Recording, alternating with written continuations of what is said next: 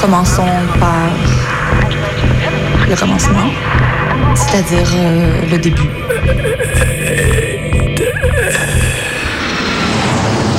Mesdames, Messieurs, votre attention s'il vous plaît. Mayday, Mayday, quelqu'un me reçoit Antenne dans 30 secondes. 30 secondes. Transmission. Transmission sur le 102.2. Il s'agit d'un signal de détresse, on doit suivre le protocole. Mayday Mercredi 18h sur Radio Canu. Pendant une heure, se balader, explorer, interroger, rencontrer, jouer, faire des histoires et en créer. Mayday, l'émission qui passe le mur du son. Saison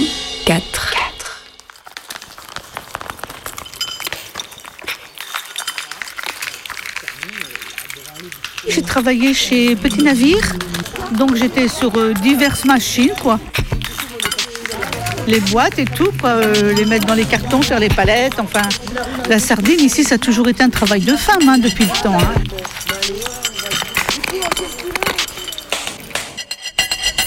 C'est une ancienne ville ouvrière au centre-ville populaire où se loger relève de plus en plus de l'exploit. Les groupes aisés ont fui le centre-ville. quoi. Le centre-ville était vraiment délaissé jusque euh, au milieu des années 2000. Euh, Le centre-ville, c'était pas du tout le choix premier ni des habitants et habitantes douarnenez, ni des résidents secondaires. Aujourd'hui, c'est le quartier prisé. euh, c'est qui c'est c'est gentrifié, voilà. ouais, ouais, ouais. Tourisme, spéculation immobilière, gentrification. Douarnenez attire pour le meilleur et pour le pire. En fait, en vrai, on avait envie d'acheter, d'être à un endroit où euh, on puisse être sûr que. On a beaucoup réfléchi à tout ça. On s'est vraiment posé la question de qu'est-ce qui peut être le mieux à cet endroit-là dans notre ville. C'est une des seules villes de France où tu as des HLM en vue sur mer. Donc ça, t'imagines que les promoteurs, ils sont sur les dents. Parce qu'évidemment, ils attendent qu'un jour, les HLM disent, bon allez, c'est bon, on vend, on, veut- on, on veut plus euh, les restaurer, les en occuper, les entretenir, on vend. C'est une ville en mutation et je pense qu'il va falloir attendre euh, quelques mois, quelques années pour se rendre compte de ce que cette espèce de mouvement fou euh, du marché de l'immobilier va produire. Il y avait un, un tourisme très familial euh, qui change, qui, évolue complètement maintenant. Quoi.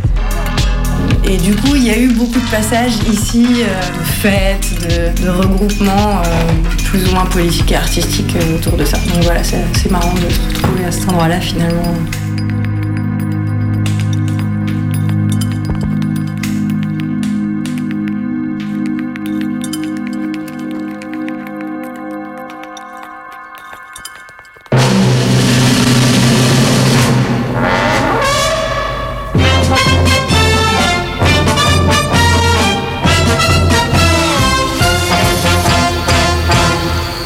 Sommes en 2022 après Jésus-Christ. Et toute la Gaule est occupée par les Français. Toute Non. Le village de Douarnenix, fondé par un dissident du village d'Abraham-Coursix, résiste encore et toujours à l'envahisseur. Et la vie n'est pas facile pour les garnisons de légionnaires françaises installées à Quimperix, Crozonix et avec des sous-marins nucléaires à Brestix.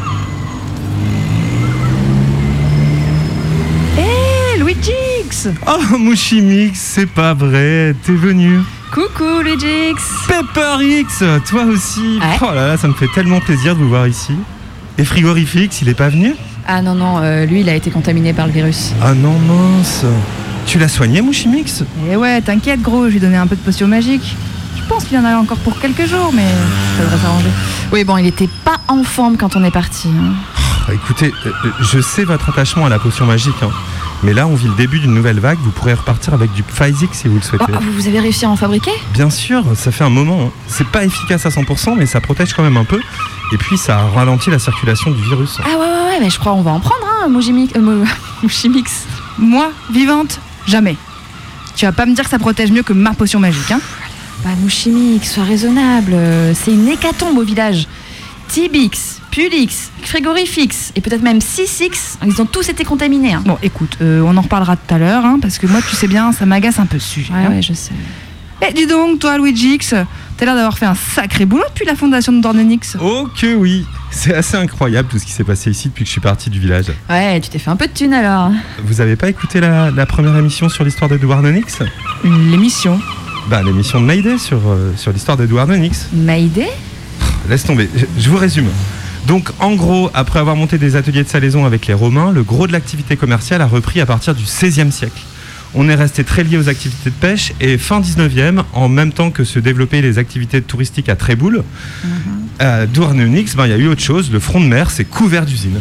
D'usines Des usines de conserve de sardines, employant une bonne partie de la population venue vivre ici pour trouver du travail. Euh, ouais, mais les usines, c'est fini maintenant, non? Alors oui, euh, la désindustrialisation a sinistré la ville pendant plusieurs décennies à la fin du 20e. Et depuis quelques années, on connaît un, un rebond important. Oh, vous avez rouvert des usines Non, euh, le rebond, c'est surtout pour l'immobilier. Ah ouais, bah c'est vrai que ça, ça se sent pas. hein. C'était hyper compliqué de trouver un Airbnb pour la semaine. Ça manque d'offres en fait à Dornenix. Bah justement, on, on en est à peu près là. L'offre de logement est assez saturée parce que depuis quelques années, il y a pas mal de monde venu d'ailleurs qui investit ici pour se procurer une maison secondaire ou pour acquérir un bien destiné à, à la location estivale. Et ça a tendance à saturer l'offre de logement. Ah bah oui, non mais c'est vrai que c'est vachement petit hein, ce qu'on a trouvé finalement. Ouais, et puis c'est pas en très bon état. C'est- C'est c'est une des spécificités de cette ville. Au centre, il y a encore pas mal de vieux logements pas rénovés qui euh, parfois même ne sont pas loués. Eh ben, ça a l'air compliqué d'habiter à Dornenix, dis donc. Ah, en même temps, vu le nombre d'alternos en terrasse cet après-midi, hein, euh, tu m'étonnes que ça devient compliqué de loger tout ce beau monde. Comment ça? Bah, t'as pas remarqué? Quoi? Bah, les terrasses sur le port du Rosmer. Et quoi? Bah, euh, T'as pas l'impression qu'il y a tous les alternautes de France et de Belgique qui se sont donnés rencard ici, là? Ah non, je. Enfin. Ouais, maintenant que tu le dis, c'est vrai qu'il y a une concentration assez importante de gens qui portent des vestes de jogging des années 90. Voilà, ben tu vois, ça c'est typique des alternautes autorisés.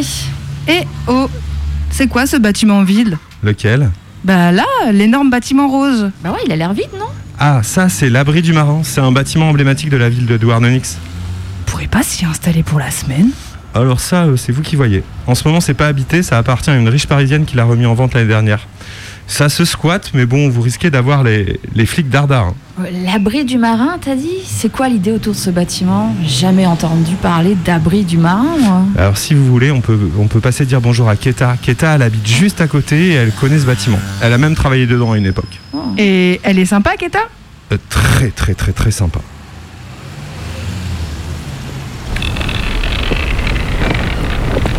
l'activité majeure qui était la pêche, pêche à la sardine, pêche au maquereau. Ça a été vraiment ça, l'heure de gloire de l'abri.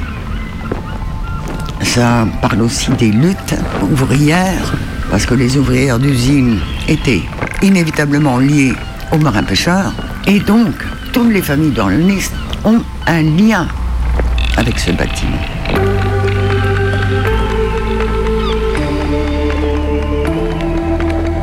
Je m'appelle Keta Rosen, je suis originaire de l'île de Saint et je suis à Douarnenez depuis euh, euh, 89.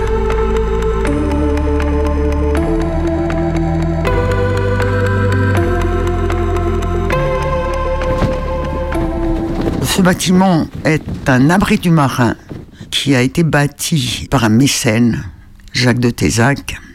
Il en a bâti je ne sais combien sur la côte, tous les ports de pêche comme Camaret, Douarnenez, le Guilvinec, Sainte-Marine, île de Saint aussi d'ailleurs. Ils sont tous pratiquement bâtis sur le même plan et leur fonction était primo, selon Jacques de Tézac, d'éradiquer la tendance un petit peu à l'alcoolisme dans le milieu de la pêche et puis euh, secondairement d'abriter les marins-pêcheurs qui n'avaient pas d'abri dans les bateaux. Les bateaux étaient pontés, mais n'avaient pas de couchette. Ils s'abritaient en général sous des taux, à même le pont, faisaient leur nourriture aussi. Puis ensuite, les abris ont permis de s'informer. Il y avait des salles de lecture à l'étage, le moyen aussi dans les greniers de sécher les filets à sardines. Il y avait des cours des cours d'hygiène, des cours techniques de marine. Ils apprenaient aussi la météo, ils apprenaient à lire les cartes. Et là, ça devenait vraiment eh bien, euh, une, source de connaissances pour chacun. Voilà l'origine des abris du marin.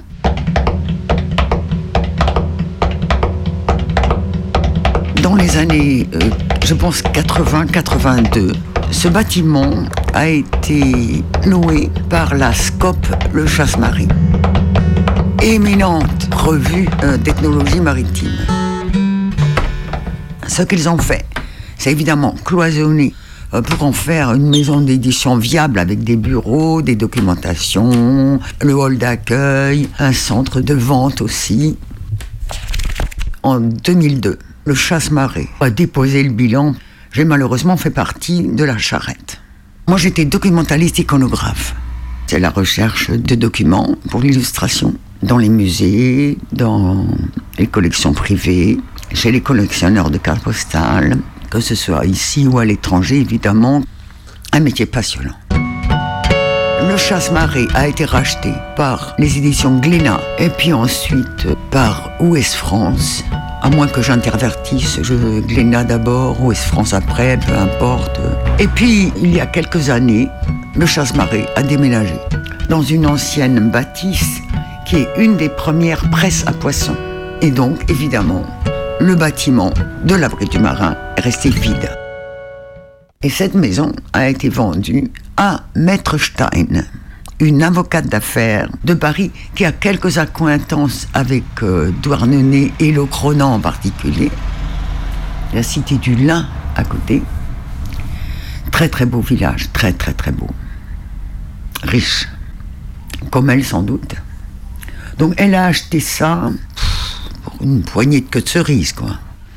Elle nous a vaporisé, en arrivant là, un véritable galimatia culturel. Elle nous parlait de Maison des Lumières, d'art numérique, d'art cybernétique. C'était tellement éloigné bah, de l'esprit d'ornoniste que ça paraissait un truc totalement greffé. On n'y a rien compris.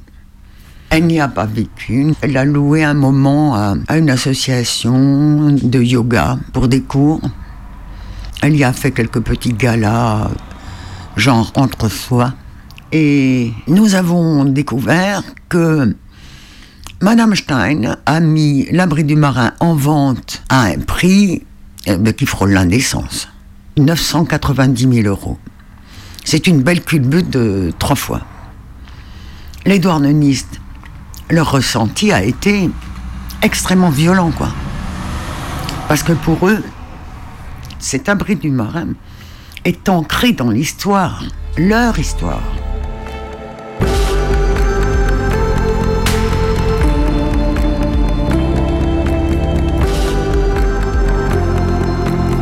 Il faut dire que c'est un bâtiment patrimonial, particulièrement beau.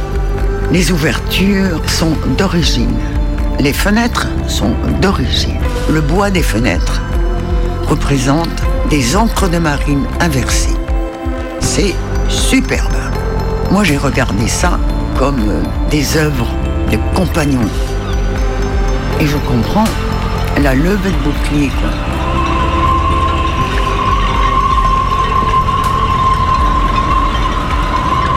Tout est toujours sujet à polémique. C'est dans la mentalité douarneniste. Frondeur. Systématiquement frondeur. Mais joyeuse, rigolarde, parfois outrancière. Cette génération euh, dont je fais partie et qu'on appelle plutôt euh, la génération socioculturelle de Douarnenez a été extrêmement inventive, beaucoup de fêtes, d'associations. À Douarnenez, tout est prétexte à s'amuser et à rire. Parce qu'il ne faut pas oublier les gras, hein. Les gras, euh, c'est une fête euh, typique douarneniste. C'est, ça frise l'hérésie, quoi. Euh, comme les, les fêtes de l'âne, euh, je sais pas, au XIIIe siècle, quoi. 14e, où on rentrait dans les églises, euh, on forniquait dans les églises, on bouffait dans les églises. Ici, ça va pas jusque-là, mais c'est quand même euh, gonflé comme, euh, comme fête. Ça donne lieu à pas mal de débordements, mais c'est dans l'esprit douarneniste. D'ailleurs, les gens viennent de partout pour la fête. hein. Maintenant, c'est très encadré euh, pour des raisons euh, euh, de sécurité publique.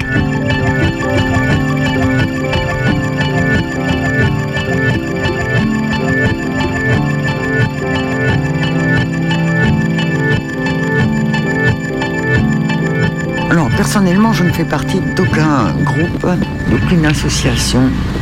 Je ne fais simplement que constater, d'accord? Je ne m'implique pas. Je regarde. Les grands bâtiments, comme tout le centre de Douarnenez, est un peu à l'abandon.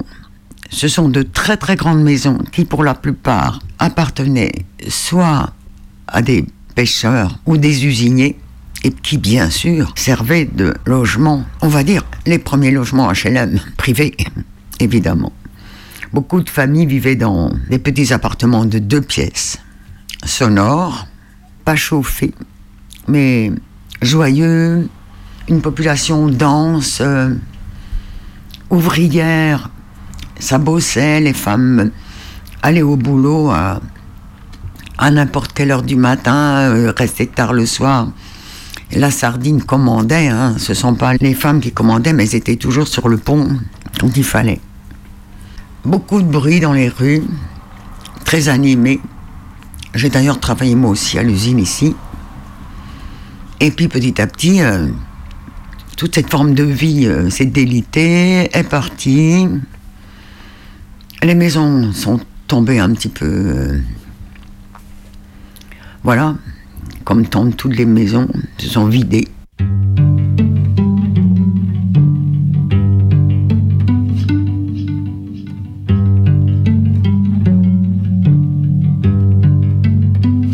Douarnenez est vraiment terriblement touché.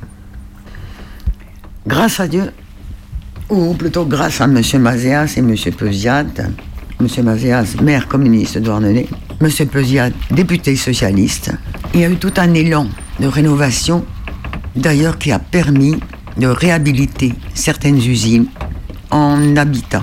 HLM. Ici, à côté de moi, l'usine Audrin, où j'ai habité 25 ans. Merveilleux, qui donne sur la mer. C'était en fait la politique de Douarnenez.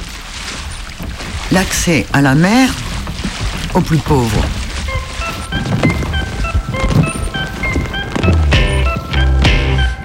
Avec Keta, Max, Maripan et tous les autres. Habité à Douarnenez Jusqu'à 19h sur Radio Canu.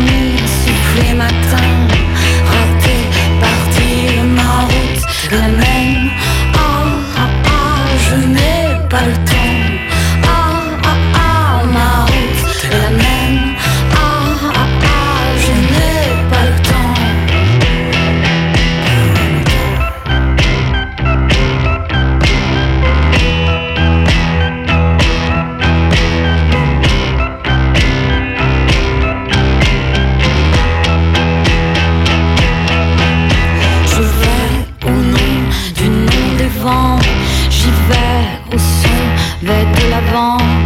J'y vais, j'en viens manger, dormir, c'est des matins. Rater, partir, je vais, je vais, je viens, je tends. Au mieux, au mieux, au pire autant. J'y vais, j'en viens manger, dormir, c'est des matins.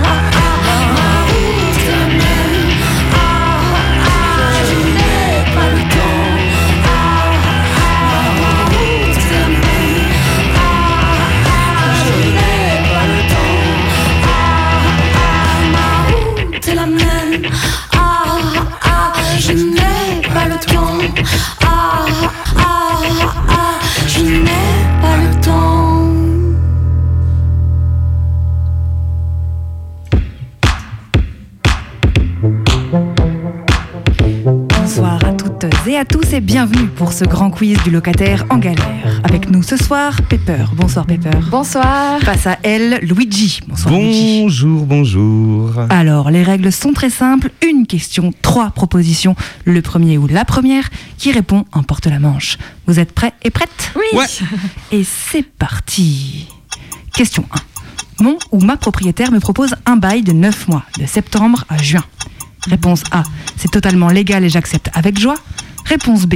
J'hésite un peu et finis par accepter, faute de mieux. Ou réponse C.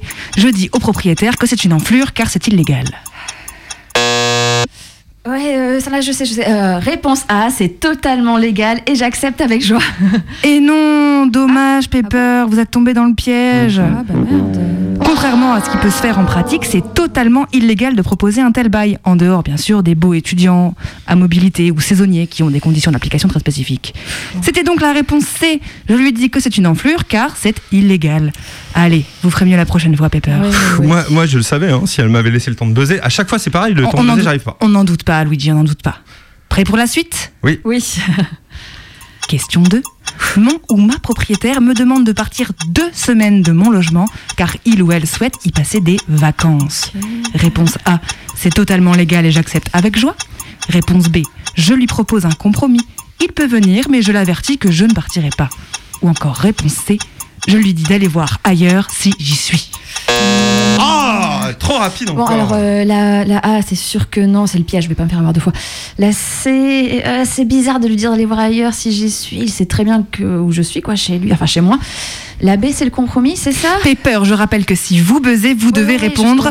je. Vous laissez la main, je donne la main à Luigi. Bah oui, normal. Moi, la B me tente bien. En plus, je me sens un peu seul en ce moment. Donc, la B, je lui propose un compromis. Il peut venir, mais je l'avertis que je ne partirai pas.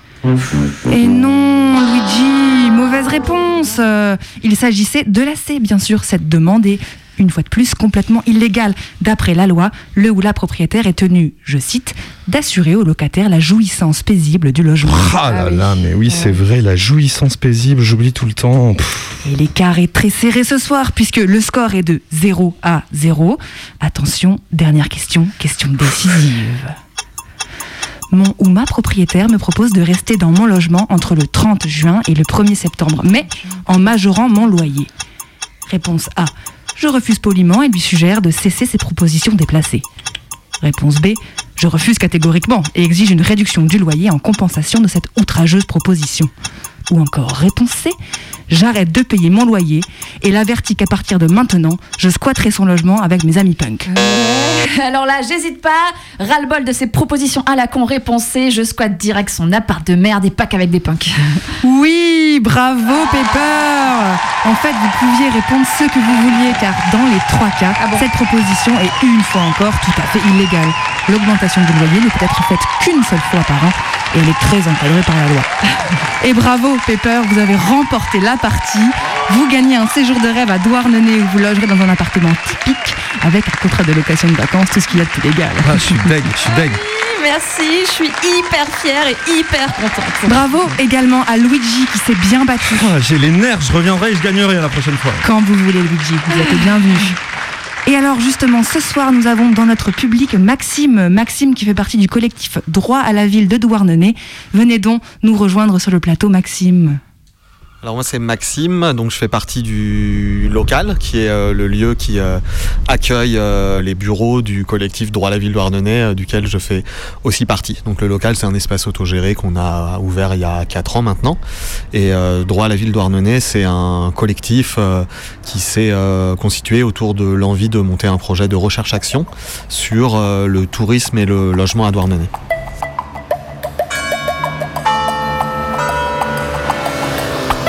Mayday Rencontre. L'idée de la recherche-action, c'était euh, parti à la suite d'un premier collectif qui avait été monté en 2018 euh, autour de la rénovation du Rosmer, des transformations urbaines et puis de l'arrivée d'une investisseuse euh, qui avait le projet de racheter la friche de l'ancienne usine Chancerelle et l'abri du marin pour faire un lieu d'art contemporain. Et donc il y avait eu un collectif qui s'était constitué et qui avait commencé à questionner euh, bah, le- les, les projets urbains et les projets d'installation euh, et de transformation de Douarnenez. Et quand ce collectif s'est arrêté, on a été quelques quelques-unes à avoir envie de continuer, mais autour d'une forme un petit peu différente que celui du collectif euh, militant dans lequel on était organisé juste avant on avait envie de prendre le temps de euh, produire euh, de la connaissance, euh, de confronter les idées qu'on avait et les sentiments, les, les représentations qu'on avait sur la ville et ce qui était en train de se passer, et puis essayer de faire un gros travail d'entretien, d'analyse des données qui existent, de travail d'histoire et de sociologie sur la ville. Donc l'idée d'essayer d'utiliser les outils universitaires, les outils de la recherche en termes de méthode, mais en acceptant une position située, qui est la position d'habitants et d'habitantes d'un territoire, et de militants militantes, où euh, l'idée c'était pas euh, que euh, le travail de recherche ce soit un travail surplombant qui produise des données qui finissent dans un mémoire poussiéreux dans une fac, mais qui soit autant que possible sujet à transformer le réel qu'on était en train d'étudier. quoi. Donc en ce qui nous concerne, essayer de comprendre les galères de logement qu'on vivait essayer de comprendre le lien entre le développement touristique, l'attractivité territoriale et euh, les galères de logement ou plus largement euh, euh, les transformations sur l'habité dans la ville de Douarnenez.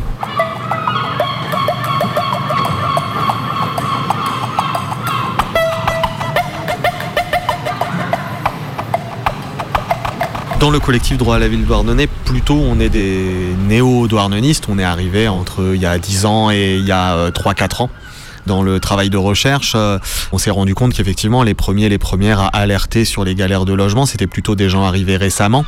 Et c'était en partie lié à ce qu'on a découvert en entretien, c'est que les habitants euh, et habitantes qui étaient euh, nés là ou qui avaient la famille ici, ça faisait déjà des années qu'ils passaient plus par les agences immobilières.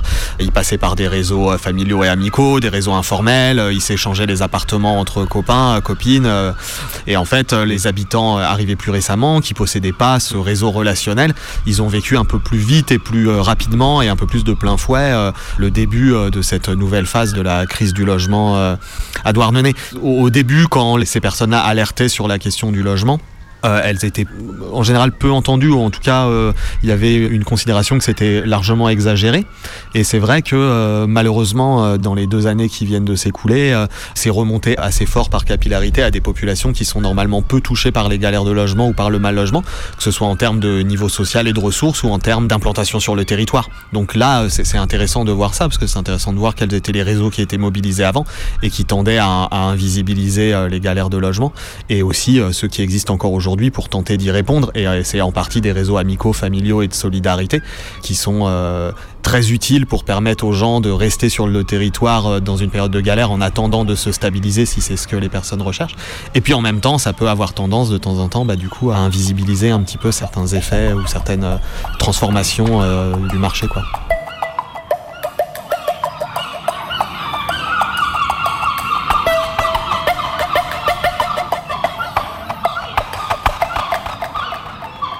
Pas mal de collectifs qui travaillent sur les questions du tourisme. On est rentré par Airbnb. Euh, à la base, on le pointait beaucoup comme acteur euh, un petit peu principal euh, de nos galères, sachant qu'à Douarn, le taux de résidence secondaire est relativement bas parce que nous, quand on a commencé la recherche action, c'était 15%. 15% c'est la moyenne nationale et sur le littoral en général on est plutôt à 25, 30, 40 voire 80% dans certains endroits. À travers les entretiens et puis à travers un travail de recherche historique sur l'histoire du tourisme et l'histoire de l'immobilier à Douarn on s'est rendu compte qu'il y avait une histoire très longue euh, de location de meublés euh, à Douarnenez et puis qu'en fait euh, le taux d'Airbnb avait pas tant explosé quoi. Mais pourtant, ça a créé des conflits, un assèchement en partie des offres de logements à l'année. Il y a 400 logements Airbnb à Douarnenez. En tout cas, en termes de qualité des logements, c'était pas dans l'imaginaire de ce qui est censé être Airbnb, c'est-à-dire une chambre louée chez l'habitant. On a réussi à avoir accès aux données d'Airbnb et on s'est rendu compte qu'une grande partie de ces logements-là, ils étaient réservés à l'année en fait euh, à du Airbnb et qu'une bonne partie euh, était euh, la propriété de multipropriétaires qui avaient entre 2 et 10 logements à Douarnenez. Donc c'est assez classique dans toutes les villes, hein, c'est pas quelque chose qui est extraordinaire à Douarnenez, mais ça nous a permis de refléter ça et du coup de comprendre en partie bah, pourquoi est-ce que 2500 chambres à louer chez l'habitant dans les années 50 produisaient pas forcément de galère de logement pour les habitants habitantes à la alors que 400 Airbnb, eh ben, c'est un assèchement direct de peut-être 200 qui sont euh, réservés euh, euh, uniquement à Airbnb. Donc on est rentré par Airbnb, on a fait cette étude-là et puis on, s'est rendu compte que c'était vraiment insuffisant Donc on a essayé de comprendre un petit peu comment euh, l'immobilier à Douarnenez s'était constitué. C'est euh, un taux de logement vacant assez élevé, plus de 10% de logements vacants. Et puis euh, un centre-ville euh, populaire qui était euh, le lieu euh, d'accueil depuis la période industrielle euh, des populations ouvrières et de pêche, et donc encore le maintien de propriétaires pauvres en centre-ville. Ça, c'est un truc qui est un peu contraire à pas mal de centres de villes françaises. C'est qu'à Douarnenez, on a vraiment un centre d'habitat populaire et industriel, et puis des périphéries plus de lotissement, et du coup, historiquement, plus les, classes qui s'en sortaient le mieux avaient tendance à petit à petit fuir le centre-ville. Donc en fait, et rester au centre-ville les populations euh, populaires, propriétaires pauvres, locataires, des HLM qui étaient assez euh, nombreux euh, en, en- en centre-ville, et puis bah, des logements vacants. Quoi. Donc si on prend la, gentrification comme l'effet mécanique des nouvelles populations qui arriveraient et des anciennes populations qui seraient amenées à partir par l'arrivée des nouvelles populations plus aisées, et ben c'est quelque chose qui est plus complexe à observer à Douarnenez du fait que le centre-ville a été largement délaissé jusqu'à récemment. Aujourd'hui, peut-être qu'on est dans un tournant de ça, où effectivement, il y a un, nouvel attrait vers le centre-ville, entre euh, de la résidence secondaire, peut-être de la birésidence, autour de ce qui s'est passé après le Covid, d'essayer d'avoir la tentative d'habiter euh, dans des villes moins denses que les métropoles et tout ça, mais en tout cas c'est relativement euh, récent. Puis dans l'approche un peu militante qu'on pouvait avoir de la gentrification, qui est une approche souvent très mécanique, euh, avec des espèces de strates qui viendraient s'enchaîner. Euh, D'abord euh, les lieux off, les lieux alternatifs et les artistes sans le sou, qui sont remplacés par des artistes plus riches, qui sont remplacés par des investisseurs. C'est quelque chose qu'on peut en partie observer à Douarnenez, mais pas non plus complètement.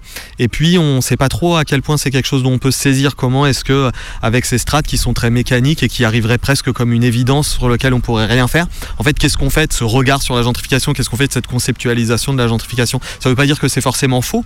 Euh, c'est peut-être en partie vrai dans certains endroits, mais c'est pas forcément partout vrai. La gentrification, c'est que bah il y a quelque chose d'un peu contradictoire où ceux qui manipulent le concept de gentrification, c'est souvent les nouveaux habitants qui vont se plaindre des rénovations, peut-être même plus que certains anciens habitants qui vont plus subir euh, les effets, mais qui pourtant euh, sont quand même dans un désir pour certains de transformation de la représentation, d'amélioration de l'image de la ville et aussi de, l'embellissement et de la qualité de, de, la vie et de leur environnement et de leur habitat. Donc en fait, il y a quelque chose peut-être d'un peu annihilant dans la vision de la gentrification qui se poserait euh, beaucoup sur les profils des gentrifieurs et des gentrifiés. Quoi. Donc voilà, nous on essaye de voir des processus plus larges et on, on, le manipule euh, moins qu'avant, mais on le manipule toujours comme objet euh, conceptuel et comme euh, outil de lutte quand ça nous permet aussi de, communiquer. Des fois on a besoin de faire des affiches et ce terme-là il est compris et ça nous permet d'agir et, et d'être visible. Et du coup nous, la façon dont on a d'observer la, la gentrification, c'est plus autour d'un ensemble d'acteurs qui sont euh, imbriqués entre eux et qui produisent euh, l'exclusion sociale et spatiale des populations euh, populaires du centre-ville de Douarnenez. Et du coup, on est obligé de regarder en dehors de la catégorie des gentrifieurs, en tout cas des gentrifieurs comme les nouveaux habitants, qui sont les acteurs et quelles sont les interactions qu'ils ont entre eux, ces acteurs, et qui produisent ces phénomènes d'exclusion. Et du coup, bah, il y a autant euh, les, politiques de la ville, les politiques de rénovation, les politiques sociales de l'habitat euh, présentes euh, ou absentes, que qui investit dans le foncier, quels sont les acteurs qui investissent dans le foncier, d'où est-ce qu'ils viennent, et aussi les activités individuelles et collectives des habitants et habitantes, quelle que soit leur strate d'entrée sur le territoire. Il y a quand même des rapports qui sont un peu plus euh, entremêlés, des intérêts, des représentations, que euh, la, catégorie euh, gentrifieur, gentrifié euh, permet pas forcément euh, d'observer finement si on les met dans, un rapport très binaire entre les uns et les autres. Il nous arrive souvent en entretien de tomber sur des habitants dans des quartiers qui souhaitent de la rénovation urbaine et qui souhaitent de la rénovation urbaine, de l'embellissement, qui aura mécaniquement un effet d'augmentation des prix et donc euh, d'exclusion des populations les plus précaires. Pour autant, est-ce qu'on peut considérer soit qu'ils sont gentrifieurs, soit qu'ils ont intégré la pensée gentrifieur ou la pensée bourgeoise C'est quand même un peu limité ou limitant potentiellement. Donc nous, on essaye de voir plus les imbrications et, d'essayer de le, de le, penser comme des phénomènes euh, économiques, des phénomènes structurant la ville néolibérale, euh, la ville comme spatialisation du capital et des rapports sociaux de domination dans la ville, mais aussi à côté de plein d'autres phénomènes d'exclusion, les exclusions de genre, les exclusions raciales ou racistes, et tout un tas d'autres phénomènes qui peuvent produire des inégalités. On voit la gentrification, mais on le voit à travers tout un autre panel, dont fait partie la mise en tourisme ou la touristification, qui est un peu le phénomène qu'on observe et qui produit encore une forme de transformation de l'habité un peu différente de celle de la gentrification dans les métropoles.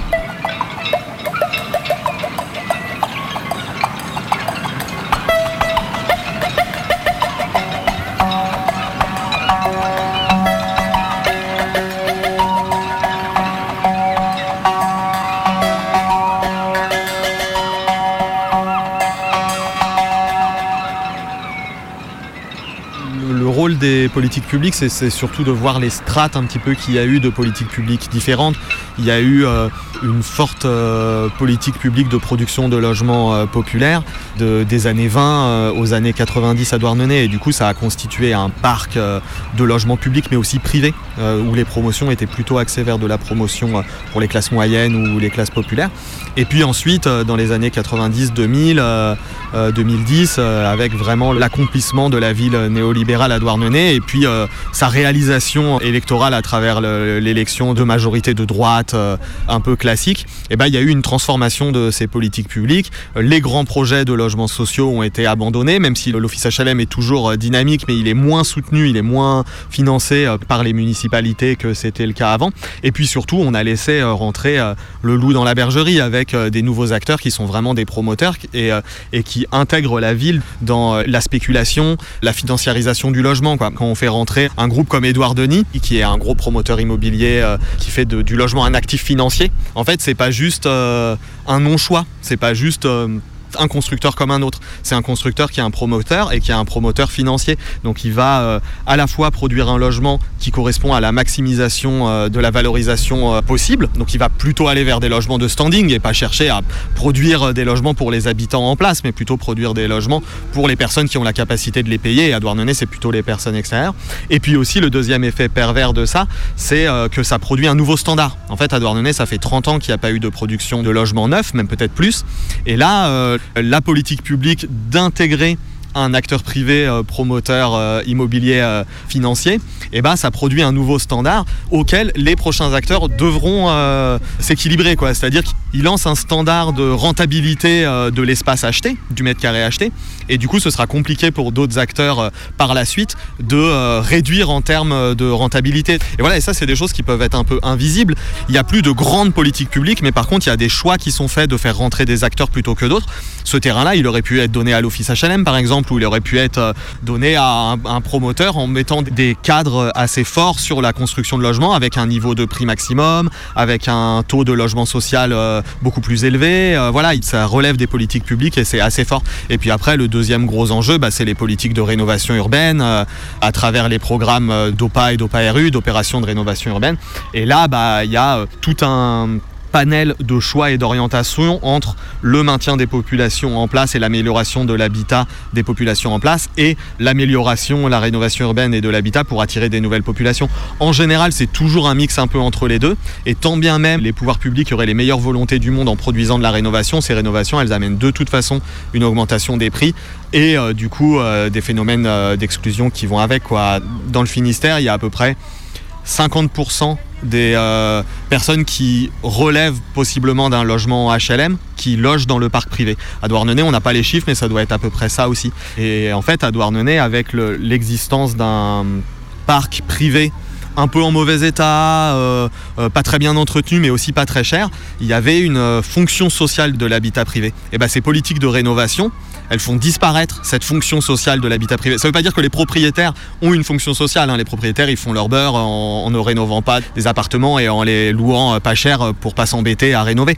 Mais c'est la, la, fonction. La fonction était celle-là, c'est-à-dire que des gens qui pouvaient relever de l'office HLM trouvaient dans le privé pour 250 euros euh, un studio euh, possiblement vu sur mer à Douarnenez. Et aujourd'hui, bah, les politiques de rénovation, même avec toutes les bonnes volontés du monde qu'elles pourraient avoir, et ben en fait elles ont tendance à faire disparaître euh, cette offre-là et du coup potentiellement soit à faire partir les populations, soit à saturer euh, l'office HLM.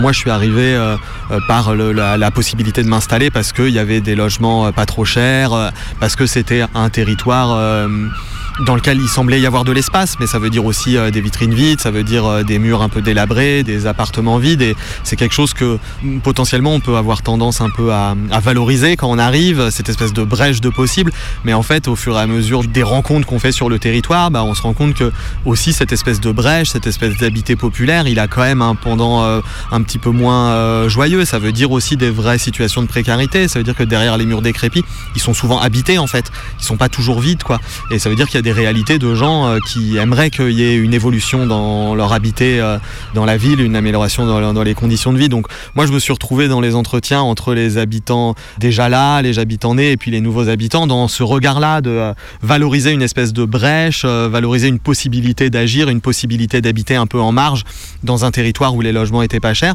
et qu'en même temps bah, cette possibilité d'habiter marge, il reflétait aussi des réalités beaucoup plus complexes et difficiles pour les habitants et habitantes déjà là et du coup valoriser euh, beaucoup quand on arrive un espèce d'Eldorado où tout le monde voudrait s'installer parce que les loyers sont pas chers, parce qu'il y a l'accès à la mer, parce que euh, c'est super beau et parce qu'il y a des super réseaux.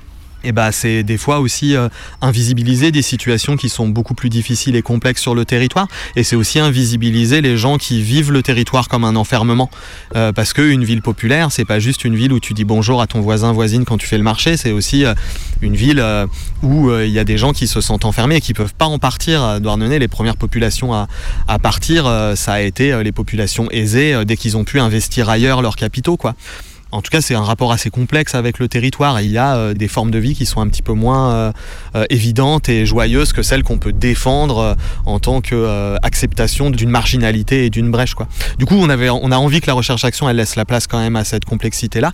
Et en même temps, on a envie de faire en sorte que l'habité littoral, ce soit une forme d'investissement politique des habitants et habitantes et des réseaux militants. On pense qu'il y a une forme d'habité littoral qui est un peu spécifique. Il y a une histoire, il y a un vécu, il y a un rapport à l'environnement. Il y a des luttes qui existent, que ce soit pour le logement ou des luttes écologistes. Et du coup, on a envie de valoriser cet habité littoral et de valoriser à la fois des formes de vie qui existent euh, historiquement, et puis aussi euh, essayer de rendre désirables certaines choses. Quoi. Lutter contre la gentrification, c'est observer ce qui euh, exclut, c'est aussi observer ce qui résiste, donc dans les formes d'habitat quotidiennes, qui sont pas forcément des mobilisations politiques très classiques, mais aussi des habités quotidiens, des refus de se soumettre aux rénovations urbaines ou aux plans d'architectes, à, à ce qu'ils avaient prévu comme usage de la ville. Donc c'est valoriser euh, aussi euh, ces usages quotidiens qui sont pas ceux de la mobilisation qu'on connaît nous euh, en tant qu'habitants habitantes. Et c'est aussi voir comment de tout ça on peut euh, construire des modes d'habiter désirables qui sont pas ceux de la métropole, qui sont pas ceux de la pleine campagne non plus, mais qui sont ceux du territoire dans lequel on vit et qui sont euh, ceux d'une ville accueillante, euh, d'une ville ouverte où on continue à avoir des fonctions d'accueil temporaire, quelles que soient les raisons des migrations, qu'elles soient subies ou choisies. Voilà, abstraire cette question, la question de l'accueil à toutes les formes d'accueil qu'on peut avoir et à continuer à pouvoir produire de la solidarité et de l'accueil dans ce territoire, malgré la pression du mouvement de la valeur et de la spatialisation euh, du capital, de l'économie et de toutes les exclusions qui en émergent, de voir comment est-ce qu'on peut soit les réduire, soit continuer à, à produire des réseaux euh, vivants et accueillants euh, sur ces territoires-là.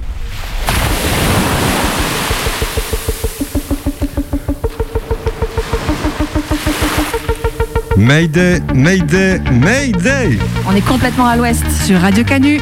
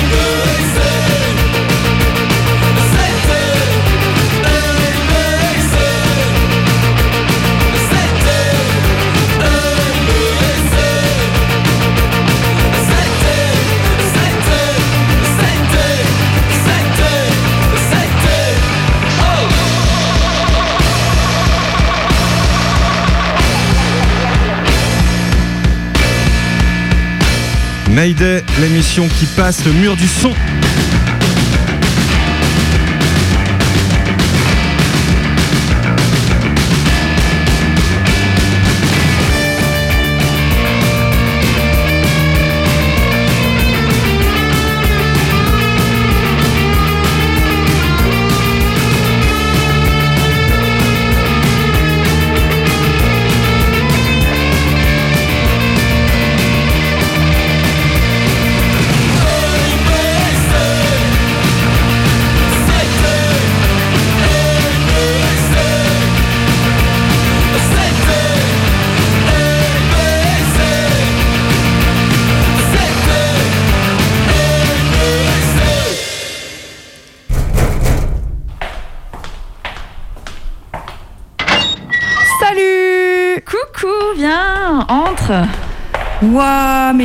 C'est super chez toi. Tu m'avais dit que c'était minuscule, mais on n'est pas si sérieux en fait. Ouais, bah écoute, ça va, on s'y fait. Hein. Ah, puis la couleur des murs, vraiment. euh, pff, très très chouette cet effet brillant. Tu as fait refaire? Non, non, c'est d'origine, hein, tout est dans son jus. Ah oui, je vois ça. Mais c'est moi ou c'est un peu gras là? Ouais, ouais, bah ça, c'est c'est des restes des anciens locataires. Faut encore que je mette un petit coup de clean. hein, Bon, bon j'allais pas faire la fine bouche, c'est dur de se loger, je t'apprends rien. hein. Tiens, vas-y, installe-toi. Merci. Et euh, tu sais pourquoi ils ont pris large, les anciens locataires? Bon, ils ont été assez vagues, ils ont juste dit qu'ils devaient déménager car leur boîte avait été rachetée. J'ai pas tout compris. Ah ouais, ok. Ça sent pas un peu bizarre? Oh, tu trouves? Ah ouais, ouais, ouais, non, c'est c'est c'est spécial là. Hein. T'as t'as mis de l'ambipure senteur maritime ou quoi Non, non, pourtant, euh, non. Bah bon, bah c'est quand même très très chelou. Hein. Bon. J'espère que je t'ai pas fait mener en bateau en tout cas hein, dans cette histoire. Mais non, t'inquiète, je mène ma barque. Ouais, il y a anguille sous roche. Je suis comme un poisson dans l'eau ici, moi. Bah, bah quoi, t'es muette comme une carpe là tout d'un coup? Bah, tu vois, en discutant là, je me demande si t'as vraiment fait le bon choix en emménageant dans une boîte de sardines. Ah, c'est ce qui se fait de mieux sur le marché en ce moment, hein Bon, écoute, je connais justement une personne qui a acheté un lieu à Douarn. Il s'y passe de chouettes activités et en plus, bah, il y a une partie logement. Tu veux venir avec moi pour la rencontrer? Ouais, bah, allez, hein.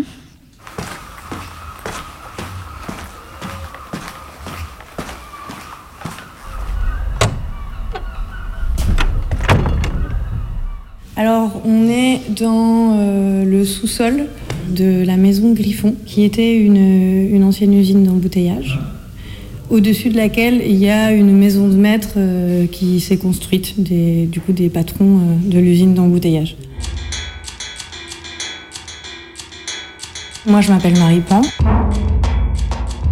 Je suis arrivée à Douarnenez il y a à peu près trois ans.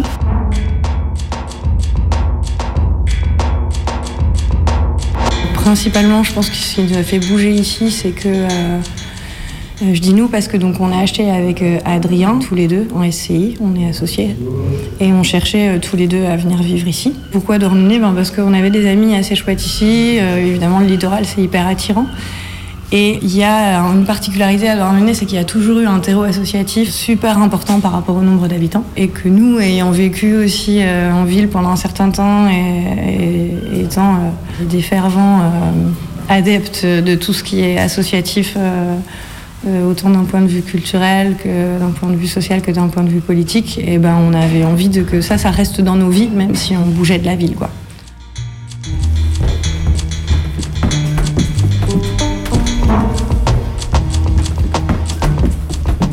Coup, en arrivant, on s'est rendu compte qu'en effet, il y avait, euh, par rapport au logement, euh, une crise qui était en train de s'installer, euh, peut-être un peu plus fort qu'ailleurs, à cause du littoral, j'imagine. Et donc, plein de potes qui n'arrivaient pas à se loger, qui doivent partir de chez eux en été.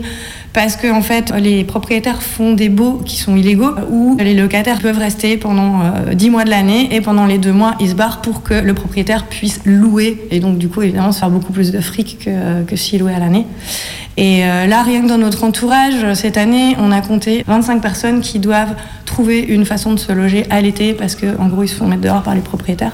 Donc, on s'est retrouvé en face de ça, à se dire bon, bah, ok, en fait, euh, il faut qu'on puisse faire quelque chose euh, d'intelligent et de sensé par rapport à cette, problématique-là. On était déjà venu dans l'idée de se dire, ok, en fait, on a envie d'un espace collectif euh, associatif dans l'endroit qu'on va acheter, parce que pour nous c'est super important. De se dire ben, qu'est-ce qu'on fait de l'espace en fait, euh, comment on le partage. Euh, L'idée de louer dans l'espace d'habitation, parce que du coup on est cinq colocataires, ça c'est vraiment euh, devenu euh, très net au moment où on a compris qu'il y avait vraiment un problème. On se dit ok il faut vraiment qu'on loue à l'année, il y a besoin. Ce qui se passe aujourd'hui, c'est qu'en fait la maison, on a décidé de la séparer en deux parties une partie locative et une partie habitation. Sachant que dans la partie habitation, il y a aussi une partie locative. Donc il y a tout ce sous-sol, là, un grand plateau euh, plus une mezzanine qui sont euh, les restes de l'usine. On est en train de faire un bail pour louer une association qui s'appelle La Griffe, qu'on vient de créer. Et dans l'idée, euh, c'est de pouvoir faire des concerts, des spectacles. On est en train de rechercher du fric pour faire une salle de concert pour pas emmerder les voisins, une salle de répète. Euh, ici, ici, un atelier. Et puis, du coup, en haut, là, il y a déjà un atelier gravure sérigraphique qui s'est installé. Ici, il y aura plus quelque chose comme un peu un atelier couture qui va s'installer. Et donc, ça, c'est toute une partie qui va être tout bientôt euh, louée euh, à l'association.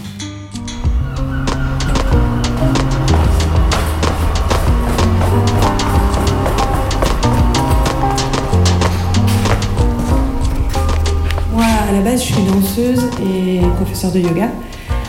Et du coup, euh, bah voilà, c'était un peu euh, l'idée d'avoir un studio pour pouvoir bosser, ça c'était euh, c'était super important. Du coup, on a réutilisé le salon salle à manger bourgeois. On a enlevé les portes qui coupaient en deux. Et du coup, ça nous fait une belle pièce de 70 mètres carrés avec super parquet au sol pour pouvoir faire ça. On prend euh, 15% du bénéfice des gens qui font des cours. Et puis, euh, par rapport aux gens, aux collectifs qui font des ateliers qui sont en prix libre, euh, du coup, c'est sur donation, ils donnent ce qu'ils veulent. Ça permet en fait à, tout à chacun de pouvoir faire quelque chose, même s'il n'y a pas de, fric derrière, quoi. Du coup, euh, du coup, voilà. Et en fait, pour l'instant, ça tourne très bien comme ça. Ça marche, on, est, on est au niveau, ça va bien. Donc, du coup. Et là, il y a un monde fou pour l'année prochaine. Le studio, il est blindé du matin au soir, tous les jours. Il y a plein, plein de trucs qui se font. Euh, c'est génial, mais euh, ça marque aussi euh, clairement le, manque de locaux pour faire ça. À Douarnenez, il y a une, MJC qui est ultra full blindée. Il n'y a pas de salle de spectacle, il n'y a pas de salle de concert. Et en fait, c'est pour ça qu'il y a plein de lieux. Enfin, là, on est plusieurs lieux avec des potes qui ont d'autres lieux à faire énormément d'événements, etc. Parce qu'en fait, il n'y a rien qui existe pour ça. C'est, le revers de médaille, il n'y a rien qui existe pour ça. Du coup, on le fait.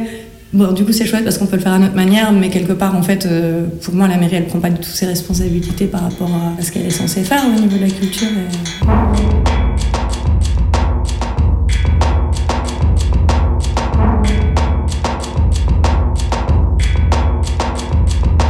En fait, c'est des trucs un peu de la vie de tous les jours, hein, te dire euh, comment est-ce que tu réponds à ce truc-là. En fait, ça fait pas. Je me dis pas, ah, il y a un problème là, je vais faire ça là. En gros, c'est juste, euh, bon, ok, il y a, ah ouais, il y a ce pote-là, ah ouais, il y a cette association-là, Rhizome, qui euh, fait vachement de trucs sur les tolérances, l'international, etc., où on se retrouve du coup à, aider des gens qui n'ont pas de papier, qui n'ont pas de baraque, qui savent pas où vivre.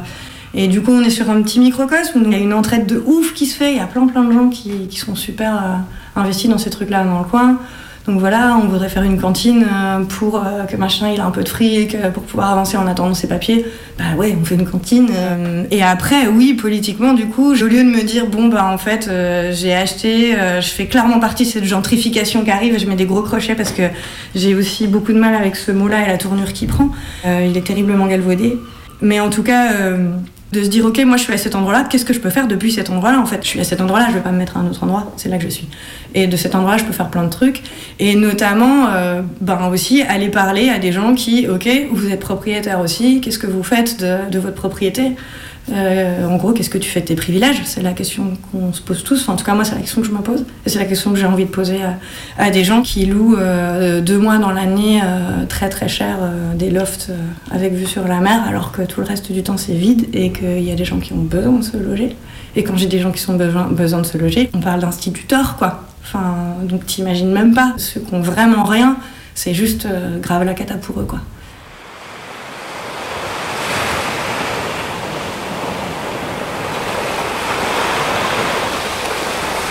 Et donc là, on a prévu une occupation du Rosmer, euh, Rosmer occupé dimanche. Rosmer, du coup, le port du Rosmer, euh, donc il y a deux ports à Douarnenez, le port Rue, qui est le port de Plaisance, et euh, le port qui était du coup le port de pêche, le port du Rosmer. Et euh, c'est évidemment un repère pour euh, des tas et des tas de gens. Il est cliné de plus en plus au fur et à mesure des années euh, parce que touristification. et les baignades qui s'interdisent, la pêche qui s'interdit, donc toutes des choses qui en fait appartiennent aux habitants et habitantes qui ont des habitudes ici, qui sont en train d'être interdites parce qu'il y a des raisons de sécurité par rapport aux touristes, etc. ça, le fait pas, c'est un peu crade, de, etc. etc. Entre, autres, il y a organisé une baignade collective, si possible en fanfare, à un endroit où justement c'est interdit de se baigner. Et où euh, ben, il y a des tas de gens de Douarnenez qui se baignent tous les jours, même en plein hiver, en fait, à cet endroit-là, depuis des années. Quoi.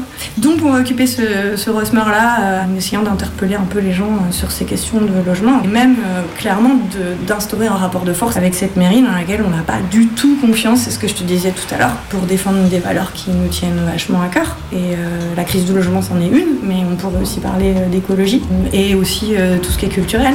Et après, euh, tout ce qui est social, qu'est-ce qu'on fait de. Enfin, à Douarnenez, c'est une petite ville en fait, il y a trop moyen de s'occuper de chacun pour que les gens aient un toit, ils puissent se sentir à peu près bien dans leur vie et trouver une place dans le monde. C'est pas, pas compliqué, c'est petite échelle. Et c'est pour ça que j'ai envie de m'investir dans ce type de truc, dans ce qu'on fait là dimanche.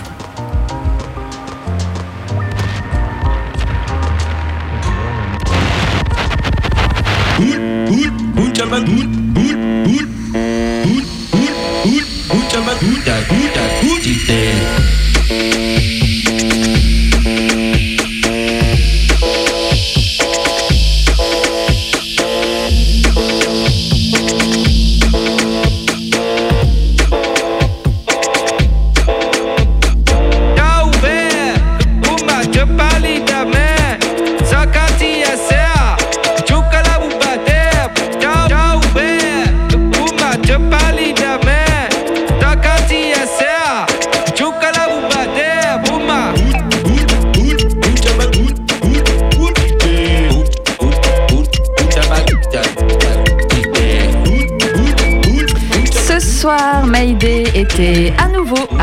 Douarn. C'est baigné illégalement avec Maripan. Et on a fumé des grosses clopes avec Keta. Et enquêté avec Max. On a aussi joué à partir du manuel d'autodéfense pour locataires en galère du collectif Droit à la Ville. Tout ça en écoutant Robbie et Dominique A, puis Hologramme. Et là, c'est El Maout en soliste de Douarnenix. La semaine prochaine, c'est la dernière de la saison 4. Ne, ne, la ratez pas. Et on fait quoi pour la dernière? On part en Algérie. Dans un instant, les infos. Bisous, bisous. Restez sur Radio Canu 102.2.